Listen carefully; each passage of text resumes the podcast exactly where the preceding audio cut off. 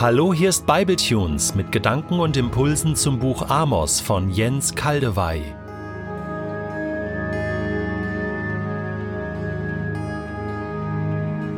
Ich lese in der Übersetzung Hoffnung für alle Amos 5, die Verse 16 bis 27. So spricht der Herr über alles, der allmächtige Gott. Auf allen Plätzen und Straßen wird man lautes Klagen und Jammergeschrei hören. Sogar die Bauern holt man vom Feld, damit sie ebenso wie die Klageweiber die Toten beweinen. In den Weinbergen wird dann Trauer statt Freude herrschen, denn ich, der Herr, werde durchs Land schreiten und euch zur Rechenschaft ziehen. Mein Wort gilt. Wehe euch, die ihr euch wünscht, wenn nur der Tag schon da wäre, an dem der Herr eingreift. Glaubt ihr eigentlich, dass dieser Tag euch Licht bringen wird? Nein, in tiefste Dunkelheit werdet ihr gestoßen. Es ergeht euch wie einem Mann, der vor dem Löwen flieht und dabei einem Bären in den Weg läuft. Selbst wenn er da noch mit heiler Haut davonkommt und sich zu Hause erschöpft an die Wand stützt, dann beißt ihn dort eine Schlange in die Hand. Ja, der Gerichtstag des Herrn bringt euch kein Licht, sondern Dunkelheit. Schwarz wie die Nacht wird er sein. Gott sagt, ich hasse eure Feiern, geradezu widerwärtig sind sie mir, eure Opferfeste verabscheue ich. Eure Brand- und Speisopfer nehme ich nicht an, und wenn ihr Tiere mästet, um sie mir darzubringen, ist mir das völlig gleichgültig. Eure lauten Lieder kann ich nicht mehr hören, verschont mich mit eurem Hafengeklimper. Setzt euch lieber für die Gerechtigkeit ein. Das Recht soll das Land durchströmen wie ein nie versiegender Fluss. Ihr Israeliten, als ihr 40 Jahre in der Wüste umhergezogen seid, habt ihr mir das Schlachtopfer und Speisopfer dargebracht? Habt ihr nicht schon damals die Figuren eures Himmelskönigs Sakut und eures Sterngottes Kevan herumgetragen, die ihr euch selbst gemacht habt? Darum lasse ich euch in die Gefangenschaft ziehen, noch weit über Damaskus hinaus. Mein Wort gilt, denn ich bin der Herr, allmächtiger Gott, so lautet mein Name. Im letzten Bible-Tunes hörten wir von der Trauer Gottes.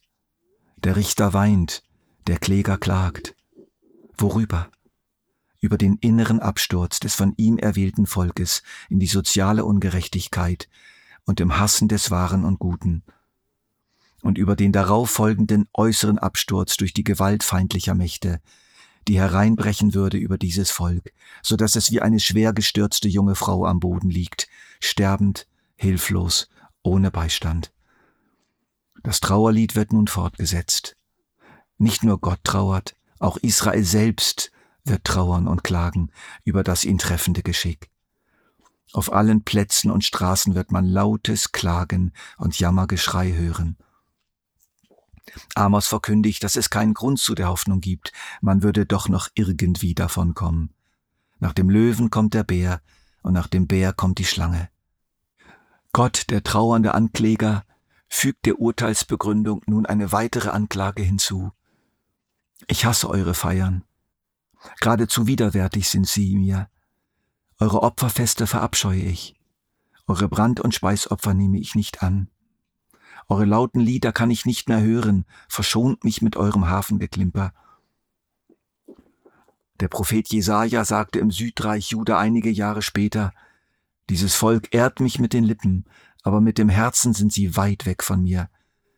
Ihre Frömmigkeit beruht nur auf Vorschriften, die Menschen aufgestellt haben. Und Jesus greift dieses Wort Jesajas zu seiner Zeit wieder auf und hielt es Israel nochmals vor. Und selbst die Gemeinde von Jesus ist vor diesem Krebs der Heuchelei befallen. Johannes empfängt für die christliche Gemeinde in Laodicea von Jesus das Wort. Du sagst, ich bin reich und habe alles im Überfluss, es fehlt mir an nichts. Und dabei merkst du nicht, in was für einem jämmerlichen und erbärmlichen Zustand du bist, arm, blind und nackt.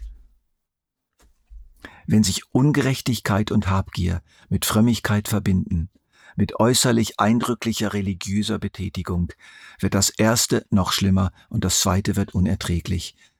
Was für den Menschen dann wie Parfum riecht, stinkt bei Gott wie Kot. Den frommen, mit vielen Geistesgaben beschenkten Christen in Korinth sagt Paulus, wie sieht es denn bei nun bei euren Zusammenkünften aus? Ihr nehmt zwar alle am selben Ort eine Mahlzeit ein, Aber als Mahl des Herrn kann man dieses Essen nicht bezeichnen. Es ist die Privatmahlzeit jedes Einzelnen. Denn statt zu warten, bis alle da sind, beginnt jeder für sich zu essen. Und so kommt es, dass der eine hungrig bleibt, während der andere im Übermaß isst und sich sogar betrinkt. Könnt ihr denn nicht bei euch zu Hause essen und trinken? Oder bedeutet euch die Gemeinde Gottes so wenig, dass es euch nichts ausmacht, die bloßzustellen, die nichts haben? Was soll ich dazu sagen? Soll ich euch loben? In diesem Punkt lobe ich euch nicht. Wer daher auf unwürdige Weise von dem Brot isst oder aus dem Becher des Herrn trinkt, macht sich am Leib und am Blut des Herrn schuldig. Deshalb soll sich jeder prüfen, und erst dann soll er von dem Brot essen und aus dem Becher trinken. Denn wer isst und trinkt, ohne sich vor Augen zu halten, dass es bei diesem Mahl um den Leib des Herrn geht, der zieht sich mit seinem Essen und Trinken das Gericht Gottes zu. Das ist übrigens auch der Grund, weshalb so viele von euch schwach und krank sind. Manche aus eurer Gemeinde sind sogar gestorben. Würden wir uns selbst einer kritischen Beurteilung unterziehen, dann müsste der Herr uns nicht richten. Wenn er uns allerdings straft, tut er es, um uns auf den rechten Weg zu bringen, damit wir nicht zusammen mit der übrigen Welt verurteilt werden. Ihr kennt diesen Text alle, aber ich möchte ihn mal mit Amos verbinden und klar machen, das ist wirklich so aktuell, dieses Thema Heuchelei. Mein eigentliches Verhalten passt nicht zu der Frömmigkeit, die ich jetzt irgendwie so in der Gemeinde vollziehe. Es bleibt aktuell. Im Alten Testament, im Neuen, heute. Wir müssen nüchtern feststellen, es gibt immer wieder diese Spannung zwischen der christlichen frommen Tradition, wie wir sie in den christlichen Versammlungen pflegen, und unserem eigentlichen Verhalten und unserer eigentlichen Gesinnung im Alltag. Es ist ein Dauerbrenner. Aber glücklicherweise ist nicht nur die Tendenz des Menschen zur Heuchelei ein Dauerbrenner, sondern auch die überaus starke Neigung Gottes zur Gnade, zur Heilung, zur Hilfe zur Therapie des Menschen. Gottes Gnade ist ein Dauerbrenner. Diese Gnade, diese gnädige Zuwendung, dieses sein Wirken in unserem Leben vermag uns zu heilen, zu helfen, zu verändern, zu korrigieren, uns wieder auf den rechten Weg zu bringen. Deswegen ist es gut, sich vom Gebrüll des Löwen erschrecken zu lassen. Es ist gut, seine eigene große Gefährdung zu erkennen und nicht selbstherrlich zu werden.